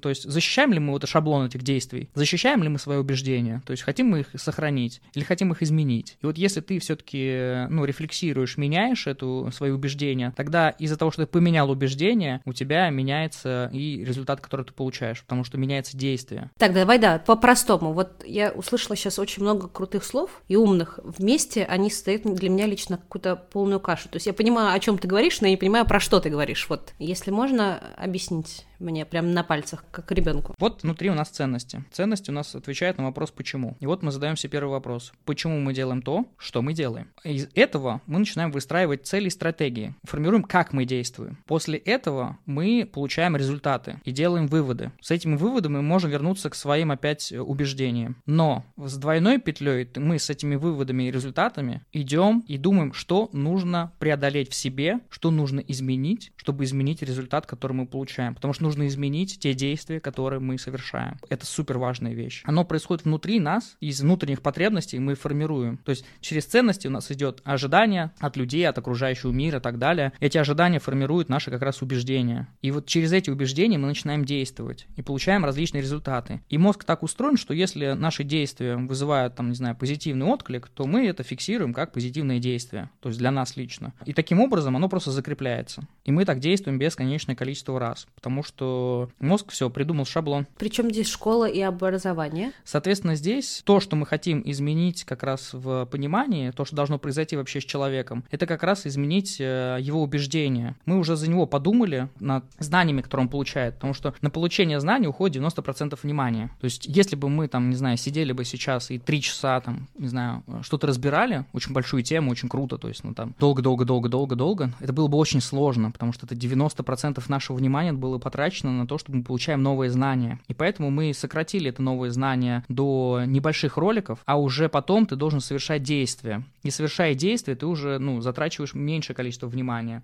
Оно уже там формируется, там 40% занимает этого внимания. И выполняя это действие, даже на простом уровне, ты его оттачиваешь до мастерства, а уже в состоянии мастерства оно затрачивает 10%. И теперь все это упрощая. Можно разбирать ферментацию с точки зрения всей истории происхождения, микробиологии. Понимаем, да, что можно редуцировать это ну, до бесконечности вообще, какие есть там подгруппы, там типа бактерий и так далее, какие штаммы, что они каждый из них делают. Образовать свой, свой собственный факультет, да, и пять лет учиться этому. Да, и ты этому пять... То здесь мы просто разбираем на простые категории, то есть, там, говоря, есть там, там пять вариантов этого действия. Базово проходимся о том, что тебе нужно это э, знать в каждом из этих направлений, а теперь иди и делай. Иди и делай свои ошибки, совершай. И самое важное, что ну, нужно в обучении, делать его вообще возможным, это как раз обратная связь. То есть именно благодаря обратной связи мы можем изменить э, свои действия и свои убеждения, потому что теперь есть отклик на реальность. То есть э, он получил результат, и мы теперь этот результат уже ставим под сомнение и говорим о том, что тебе нужно стоит изменить в эту сторону, так как мы этот путь прошли. Но это очень поверхностная, получается, подача информации и знания, которые человек получает. Оно невозможно изучение без твоего личного желания, то есть что может победить? Только личный интерес. Наша задача открыть тебе зоны незнания и создать интерес, а дальше дальше ты должен их закрыть, потому что иначе бы это было бы, ну, бесконечные, вот как раз огромные пласты информации, которые, ну, вызывают скуку, потому что это новая информация, ее очень сложно усваивать. Обучение длилось бы очень долго. Сейчас люди не готовы концентрироваться, хотят получить э, достаточно быстрые результаты. Можно говорить очень долго про лактоферментацию или там типа дистилляцию во всех этих подробностях и так далее, но есть основные принципы, которые тебе нужно уже потом, собственно, и отработать, которые должны быть тебе понятны. И ты уже отрабатывая их, формируешь у себя навык. Вот наша задача, чтобы человек вышел с навыком, чтобы когда он там э, думал про ферментацию, он уже представлял, что он с этим может сделать, ну, не боясь этого, делал и получал результаты, понимал, это оно или не оно. То есть вот этот страх как раз. А мы ему ответили в свой момент, это оно. Он такой, а, ну все, тогда типа я закрепил его, теперь я могу совершать дальнейшее развитие,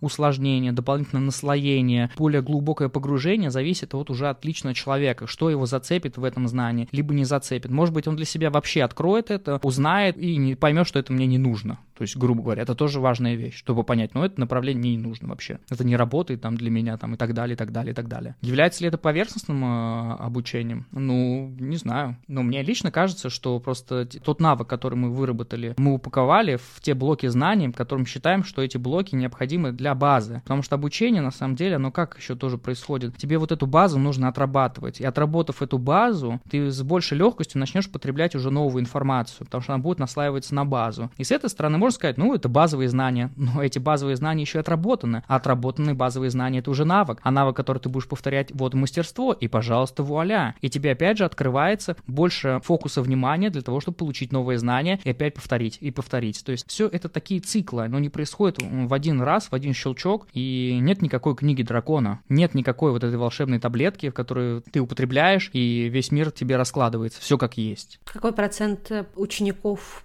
пришедшие, все, что вы говорили, для них это была абсолютно новая информация, либо уже с каждым потоком все более и более прокачанные, скажем так, юзеры, которые уже эти знания воспринимают по-другому и переводят это в навык и прочее, прочее. Очень классный вопрос, потому что некоторые люди просто приходят убедиться в своих знаниях, то есть они получают подтверждение, та самая обратная связь, они получили подтверждение о том, что все правильно, база верная, знания верные, все отлично, я теперь уверен в своих действиях. И это тоже очень важно, то есть ту уверенность, которую даем. Какой процент э, приходит и для них это, например, вообще ничего не известно, этот процент небольшой. То есть те люди, которые, ну, например, из других индустрий к нам приходят, хотят узнать, про что мы вообще, что мы делаем, чем мы отличаемся. А, есть те, кто пытаются за короткий период времени развития в профессии быстро все это переварить, огромный объем. Но многие, естественно, приходят уже с определенной базой знаний, и они вот где-то просто закрывают эти неточности, либо какие-то моменты, которые мы им не доставало, и теперь у них там картина более целостная. Но это нормальное желание просто учиться, развиваться дальше и посещаю тоже, вот, ну, когда там была возможность, мастер-классы. Сейчас, ну, там, в онлайне это, мы понимаем, что это какие-то уже именно про инфопродукты, которые мы покупаем, но не так много э, барных инфопродуктов, которые есть на этом рынке, которым, ну, я бы с радостью приобрел. Для меня, там, не знаю, лично более удобный способ для получения информации. Круто ли, чтобы у нас были какие-то симпозиумы, либо офлайн мероприятия? Ну, да, круто. Ну, последний был вот образовательная программа Cocktail Week в Петербурге. Ну, круто, круто. Ну, часто не происходит? Ну,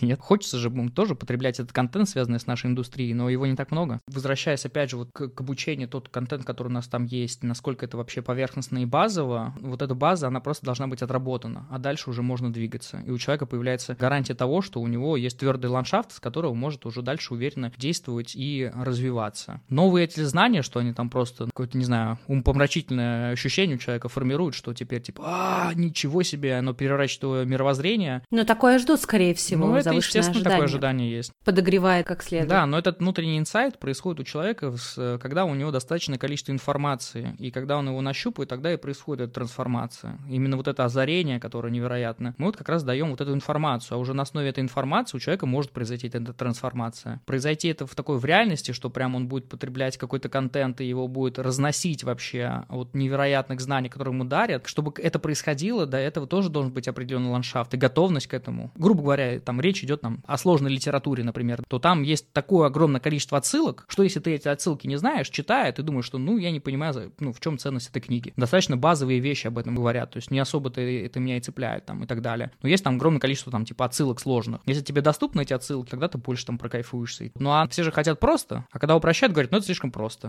То есть хотелось бы чуть сложнее. Говоришь какие-то сложные вещи, сложные слова, и у человека сразу немного так начинает теряться, потому что это ему не совсем знакомо. Нам что нужно? Показать, что мы крутые, что смотри, какие знания есть, вывалим на тебя, и ты такой, оу, вот это класс. Но у нас же не такая задача. Наша задача, чтобы человек вышел и сказал, я... А какая задача? А, чтобы человек вышел с, с каким-то, там, из продвинутого, это у нас меню, чтобы человек увидел плоды своей работы, что-то создал, и теперь уже отталкиваясь от этой точки, мог над собой работать дальше. То есть развиваться, улучшать, и у него теперь есть перед глазами какая-то точка осязаемая, от которой может отталкиваться. И чтобы он почувствовал, что у него есть теперь группа поддержки, где он может задать вопрос, где он будет чувствовать поддержку в продолжении этого пути, на который он сейчас встал. И для нас там одним из самых ценных инструментов, которые мы и говорим, помимо обратной связи, это тот чат э, участников, которые добавляются выпускники, которые выполнили все этапы заданий, и в том числе и финальные. Потому что многие, например, доходят до финального задания и его не выполняют. Вот какая у них там, типа, мотивация, в чем у них проблемы и так далее, ну, абсолютно у разного количества, абсолютно разные причины. У кого-то там время, у кого-то там... А как ты думаешь, почему, как правило, какие причины выдают ученики, что они не сделали финальный рывок? Вот ну, все по классике говорят о, о загруженности какой-либо работе или там в жизни и так далее, но с моего опыта я уже понимаю, что это просто усложнение этой задачи. То есть я для себя такое правило выработал, что ее стоит упрощать до того момента, пока ты, ты не захочешь ее делать. То есть э, не нужно ее так прям воспринимать. Там, не знаю, какое-то сложное решение, если оно там мучает тебя очень долго, то оно тебя уже мучает. То есть ну уже прими, уже там столкнись с результатами. Может быть, эти результаты не будут даже не таким мучительным, как эти размышления. И мы всем советуем, что говорим, ну сделай даже как, не знаю, как черновая работа, то есть ну не надо это у себя как-то идеализировать. У меня у самого есть такое, что... Но просто сделать, ну, да, ну,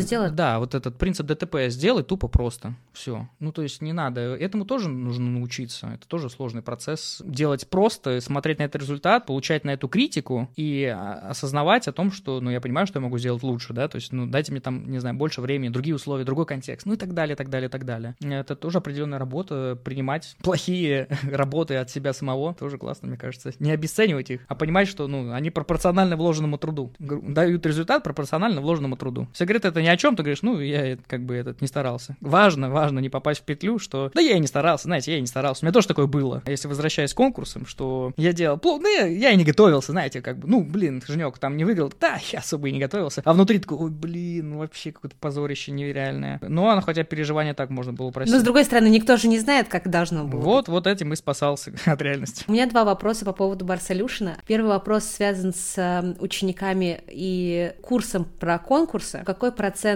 людей, которые прошли курс по конкурсам, выигрывали конкурсы? Процент небольшой. У нас точно есть после каждого э, потока люди, которые участвовали в конкурсах и выиграли в них. Процентное соотношение это будет, там, не знаю, там из 50 человека 3, не знаю, сколько это в процентах, я не мастер прям высчитывать. Но это же очень мало. Э, здесь вопрос о том, что все на разной стадии находятся. Здесь результатом является прохождение этого курса не то, что человек обязательно выиграет. То есть мы не говорим о том, что пройди и выиграешь. Здесь речь не о том. Тогда это как каким-то инфо-цыганством начинает попахивать. Как стать миллионером? Думай как миллионер. Вот тебе ключи. Это выглядит примерно так со стороны. Может показаться, по не крайней знаю. мере. Может. Мне кажется, такого рода продукты. Давайте мы пройдем с вами курс э, про конкурсы, но мы вас так и не научим участвовать, не замотивируем участвовать и не поможем вам выиграть. Не, ну было бы обманом говорить как раз противоположное, говорить о том, что ты закончишь и обязательно выиграешь. Это не так. То есть, ну, это есть определенная реальность. Мы объясняем, из чего это состоит, какие есть элементы, на что стоит обратить внимание и над чем стоит вообще работать. Вот, вот что необходимо. То есть мы тот ландшафт обозначаем, который стоит уже обрабатывать и формировать его свой, и работать с этой базой и так далее. Гарантировать что-либо, но вот, мне кажется, вот это тоже обман и какие-то ложные обещания. Человек, который приходит на курс с ожиданием того, что я сейчас пройду и выиграю, ну, это его ожидание, но мы, мы не,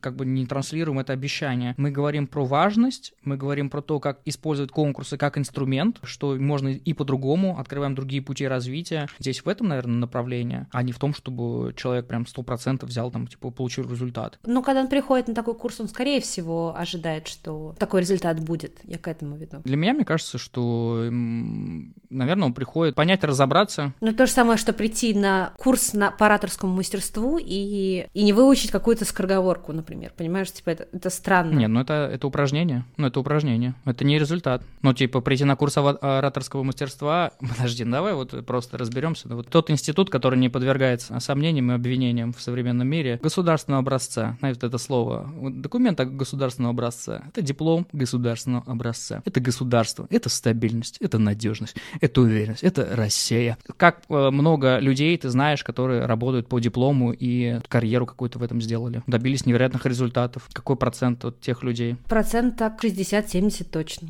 Вот из моих друзей, и знакомых товарищей. По профессии, да. Они работают по профессии сейчас. Они добились определенных результатов. Круто. А что за институт? Что за профессия? Разные, абсолютно. То есть это гуманитарные специальности, начиная от журналистов и там с маркетологов, специалистов по связям с общественностью, заканчивая такие как физика или медицина, преподавание. Это правда. Возможно, просто это в моем пузыре находится, но люди, которые обучились и закончили именно институт, они работают все по специальности и добиваются очень крутых результатов. Ну, это, конечно, звучит очень круто. Статистику не подмешиваю, но так и есть. Те, кто не закончил или или там ушел там с третьего-пятого курса, они с большой процентов вероятностью не работают. Да, я знаю людей, которые закончили институт, например, как, э, я не знаю, историки, а сейчас э, владельцы баров. Поэтому 70-60% точно. Ну, грубо говоря, смотрю, у нас какая статистика получается. То есть выпускники там колледжа, это примерно 57% работают по профессии. Из вузов это 69%, там, из ПТУ там 50%, которые работают. Но это формируется в течение, то есть человек выбрал профессию, учился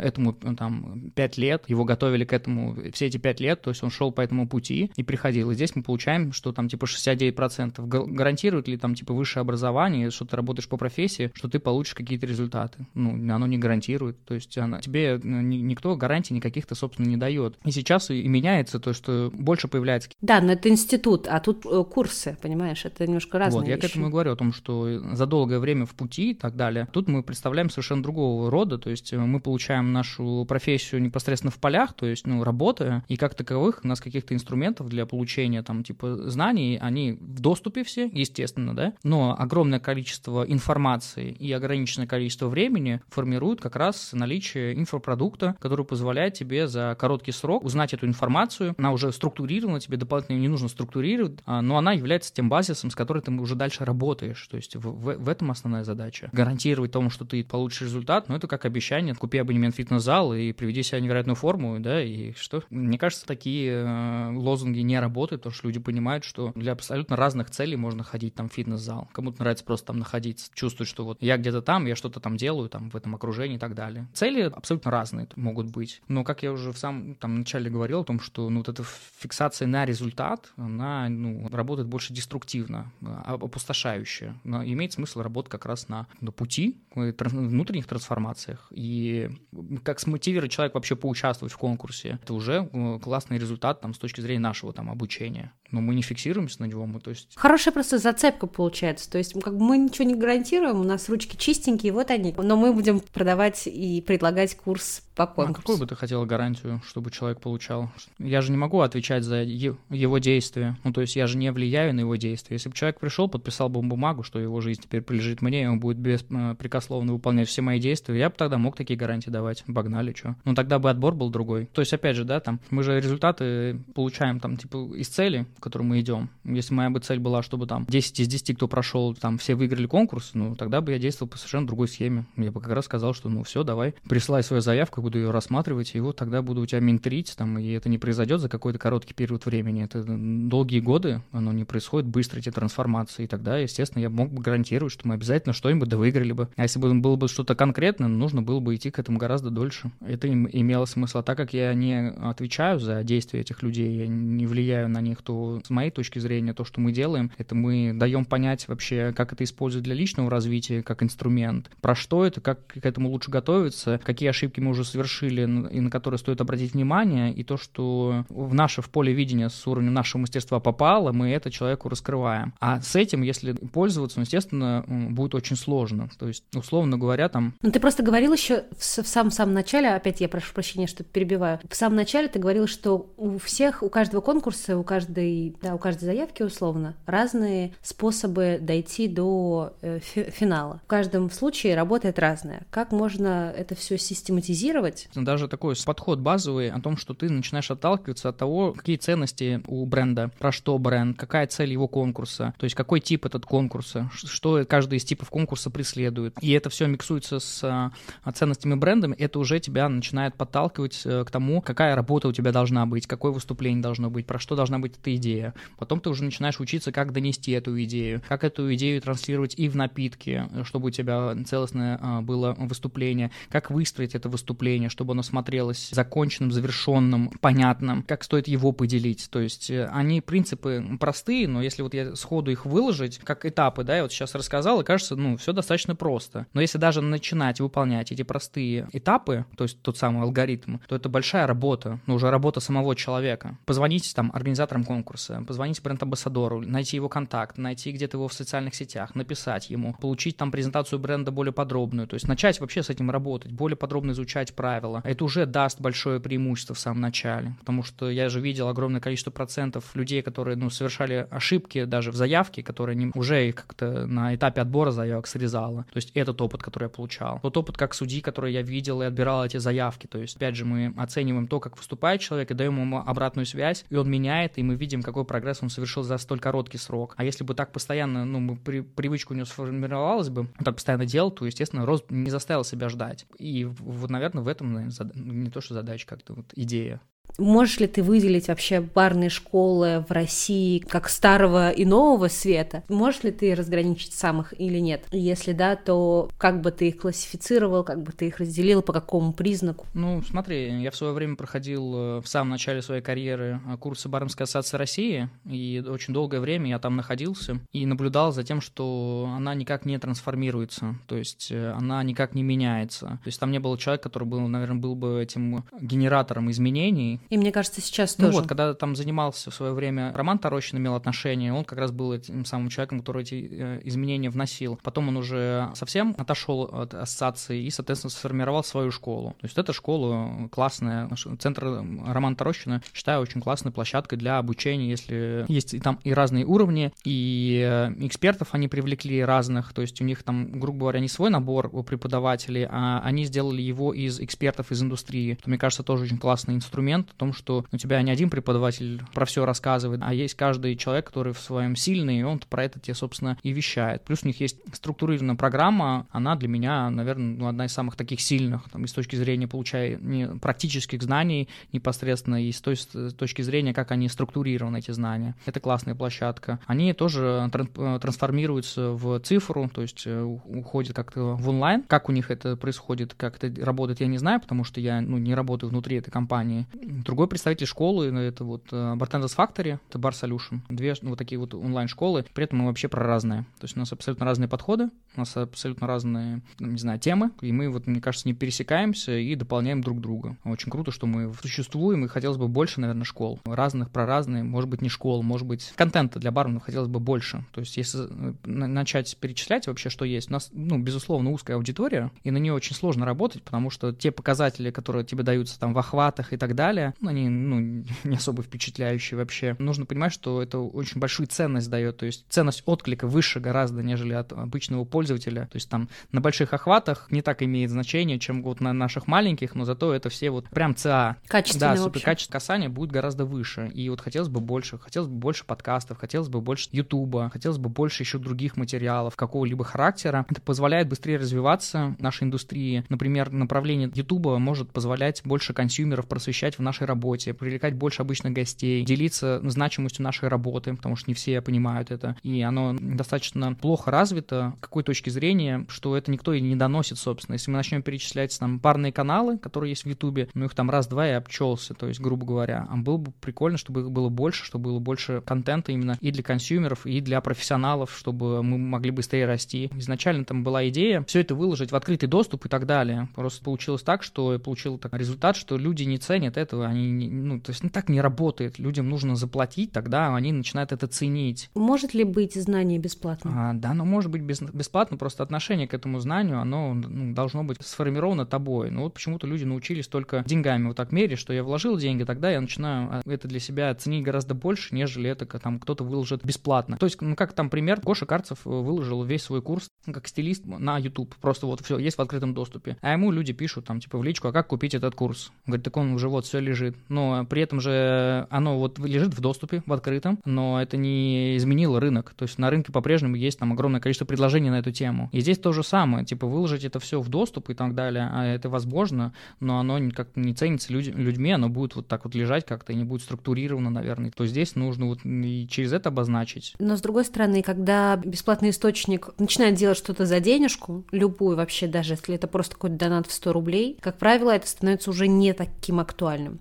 Есть примеры, тот же самый бот Барбек, Валентин, который делал что-то бесплатно, понял, что это его задолбало в какой-то момент, что он хочет хоть какую-то получать монетку, поставил ценник, все, бот перестал пользоваться популярностью, хоть какой-то либо необходимостью. Ну, пожалуйста, вот есть классный продукт, который давал большую пользу, и вот люди, вот, ну, вот видишь, например, каком-то, что он не был монетизирован. Для себя тоже я сделал вывод, тот инсайт, который я получил, о том, что это необходимо для, собственно, развития и создания другого контента, потому что сейчас там на создание урока и подготовку мы уже не работаем одни, у нас уже работает целая команда, этой команде всей нужно платить, они не готовы там, типа, делать все это бесплатно за каком-то интересе. И чтобы сформировать другого уровня продукта, необходимо как раз вот эта вот монетизация, которую мы постоянно закидываем обратно. А готовы ли люди платить? Ну, пока показывает практика, что у нас получается, то есть сделать, и получается делать новый продукт. За этот год э, те три потока, которые мы запустили, плюс алгоритм, позволил нам заработать на то, чтобы создать э, два новых продукта больших. То есть, грубо говоря, мы на этом ничего не заработали. Мы ну, только делаем продукты. Мы генерим контент таким образом. Если бы мы это выкладывали просто на YouTube, ну все, здрасте, то есть ну, мы никуда бы не уехали. То есть, грубо говоря, то, что сейчас, как мы можем генерить YouTube, чтобы создавать этот контент, нам же никто не донатит и тому подобное, нам необходимо работать с, э, со спонсорами, то есть привлекать их, чтобы нам было вообще на что это снимать. Э, у людей это, конечно, может быть вызвать из-за того, что типа, а, да блин, вообще только все про деньги. Он такой, ну это делается за деньги, чтобы было приятно смотреть, чтобы контент был, ну, качество достойного для того, чтобы было тебе удобно его потреблять, плюс работать над ним. Если это просто заниматься этим на, в таких вольных, ну, как бы, наверное, альтруистическая цель,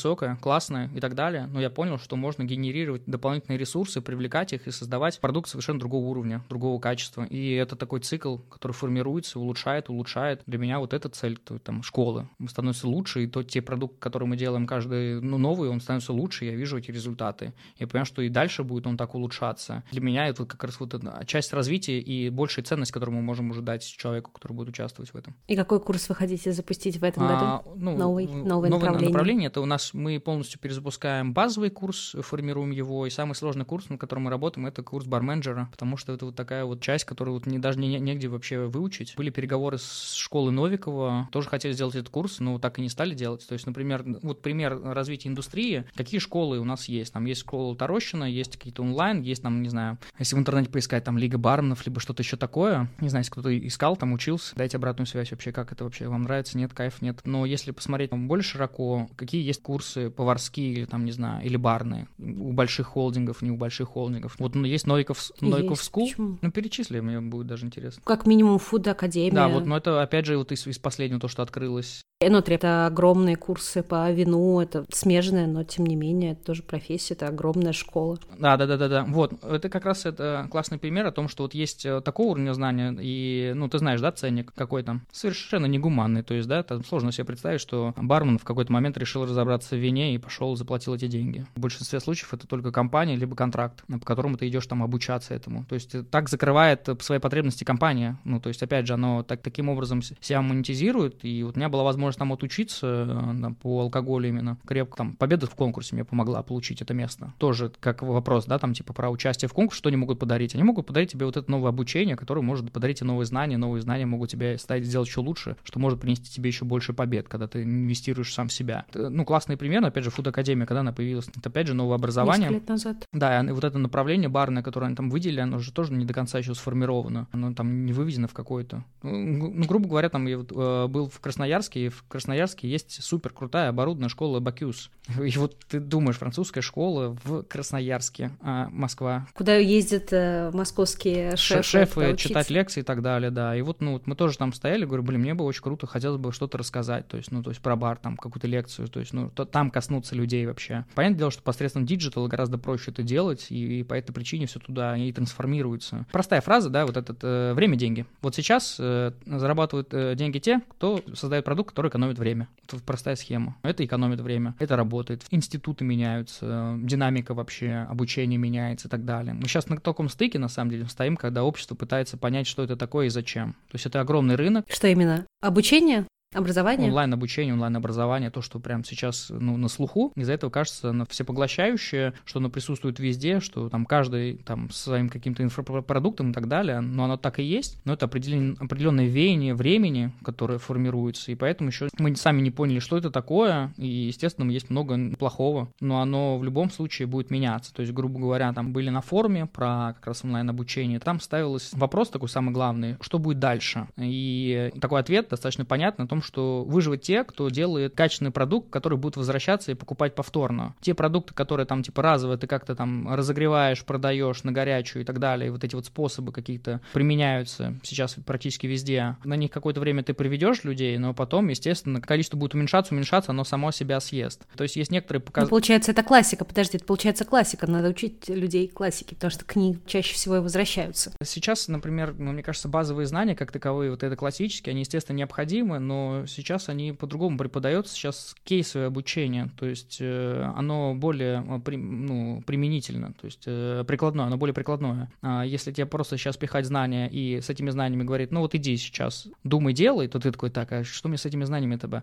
А, то сейчас тебе эти знания преподают в виде каких-то ситуаций, в которые ты попадаешь, и ты говоришь, вот что в этой ситуации ты, будешь делать, да, там, что ты будешь применять, какие там, не знаю, инструменты ты возьмешь с собой, чтобы ее решить, так, и так далее, и так далее. Это позволяет тебе уже быть специалистом прикладного характера гораздо быстрее, нежели очень долгое время потреблять теорию, и потом, э, как мы выяснили, что это одно из самых сложных, да, но и с точки зрения время затрат, отработка этой теории в превращение это в навык, это тоже огромное количество времени, необходимое для реализации. Мне кажется, сейчас в интересное время, безусловно, живем, наблюдая всю эту трансформацию, как это происходит и тому подобное. Потому что вот я уже из того поколения, которое я, я родился, не было соцсетей. Они, то есть, я был свидетелем появления социальных сетей, то, как они изменили вообще происходящее. И сейчас, мне кажется, тоже являюсь свидетелем того, как э, трансформируется обучение и вообще подача информации, и то, как вообще люди по-другому ее воспринимают. Вот на эту тему сатиристический фильм э, «Не смотрите вверх» как раз демонстрирует, как много информации, как она воспринимается, как она вообще... Вся... Э, я думала, это про пропаганду и про подачу информации в реалиях СМИ и политики. Ну, это же классно, действительно, сатира о том, что на что люди реагируют, и вот эти алгоритмы реагируют на то, что реагируют, и дают им это человеку обратно. То есть здесь, мне кажется, оно тоже важным показателем может являться о том, как изменилось наше представление о происходящем. Ценности, убеждения, действия, которые мы совершаем, мы попадаем в петлю нашего опыта и бесконечно в ней крутимся, и формируем, а, и в этой петле формируем представление о всем происходящем. Действительно ли так происходит? Ну, другого человека спросишь, он по-другому видит. Еще там сколько людей, столько и мнений. А вот а какая реальность такая, какая она есть, вот кто может ответить на этот вопрос? Если есть такие люди, пожалуйста, свяжитесь со мной. Самое время перейти к Блиц-игре. Я боялся этого. Она связана с Олимпийскими зимними играми и курсами и названием курсов, которые можно сделать. Я буду называть себе олимпийский зимний вид спорта, а твоя задача придумать, на какой курс он бы был бы больше всего похож для барменов.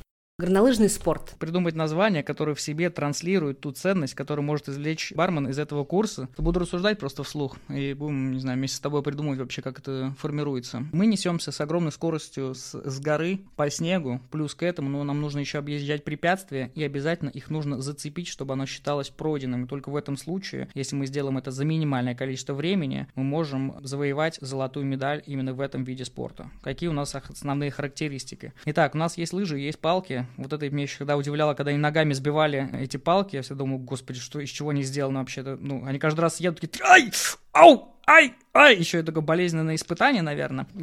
Просто ни разу не пробовал. Теперь начнем, наверное, как-то это придумывать, как это можно применительно в баре, да, что мы можем найти общего такого. А, наверное, можем прийти из общего, это быстрая динамика, отработанные движения. То есть э, здесь мы уже не можем включать голову, нам необходимо выполнять то, что мы уже знаем наверняка. Мы сконцентрированы только на том, что мы сейчас выполняем, и делаем это на полном автомате, на огромной скорости. И только уже съехав с горы, мы можем понять, какой путь и с какой скоростью мы проделали и улучшить наши результаты. Поэтому я предлагаю вам пройти на курс э, по горным лыжам. Ведь гора — это та вершина, которую мы видим издалека. Это та цель, к которой мы хотим прийти. Но мы никогда не думаем о том, что наступит тот момент, когда необходимо с этой вершины спуститься и сделать это максимально быстро. И задеть все те точки, которые нам необходимы для получения результата, это то, что мы можем получить на этом курсе. Браво, продано. Керлинг? Обожаю керлинг. С какой дисциплиной барной напоминает керлинг? Конечно, э, здесь мне почему-то сразу пришел ответ. На что мы обращаем внимание, когда мы приходим в бар? Как мы определяем, хороший это бар или нет? Атмосфера, сервис, напитки, может быть креативное меню. На самом деле человек считывает все происходящее вокруг, и немаловажным фактором является чистота. То, насколько чистый бар, насколько сияют ваши бокалы и барная стойка, насколько прибран ваш туалет, насколько чисты ваши полы, формируют у человека на подсознательном уровне ощущение безопасности в вашем баре. Мы взяли и провели параллель вместе с керлингом. Та скорость, которой они расчищают путь для этой шайбы, что она попала прямо в цель, а целью у нас является сердце нашего гостя. И чтобы прийти к нему, мы должны отпидорить весь бар так, чтобы он сиял, и даже не понимая того, как это произошло, гость влюбляется в ваш бар. Биатлон. Я понял. Смотрев соревнования по биатлону, э, я понял, в чем заключается самая важная сложность этого вида спорта. Это когда ты выкладываешься, будучи в гонке, но в какой-то момент тебе нужно остановиться, задержать дыхание и совершить точные выстрелы. И это очень сложно сделать. Огромное количество энергии уходит на концентрацию. Твое тело просто пышет, сердце бьется, дыхание сбивчивое, и ты не можешь сосредоточиться. И в баре, во время запары, ты испытываешь абсолютно те же ощущения. Когда все в голове твое проносится, ты выполняешь огромное количество заказов, твое тело испытывает стресс, и стресс у тебя появляется в голове. Но в тот момент, когда ты общаешься с гостем, тебе необходимо задержать дыхание, сконцентрироваться и сделать правильный выбор для него, чтобы он получил тот самый напиток. Получается, это курс по, по тому, как справиться с запарой? Получается, да. Ну и финальный — это бобслей. Знаете, бар, на самом деле, если так посмотреть, он как бобслей. Мы находимся в баре, как в этих санях, и только слаженная работа команды может привести нас к цели наиболее быстрым способом. Казалось бы, маршрут понятен, условия всех предельно одинаковые, но в этих мельчайших деталях и отличается результат. И именно слаженная работа команды может дать те доли секунды, которые сделают вас чемпионами. Работа в команде, бобслей. Вот что нам необходимо, чтобы добиваться результатов команды. Это был Евгений Шашин. Все, я... Спасибо тебе большое. Пока.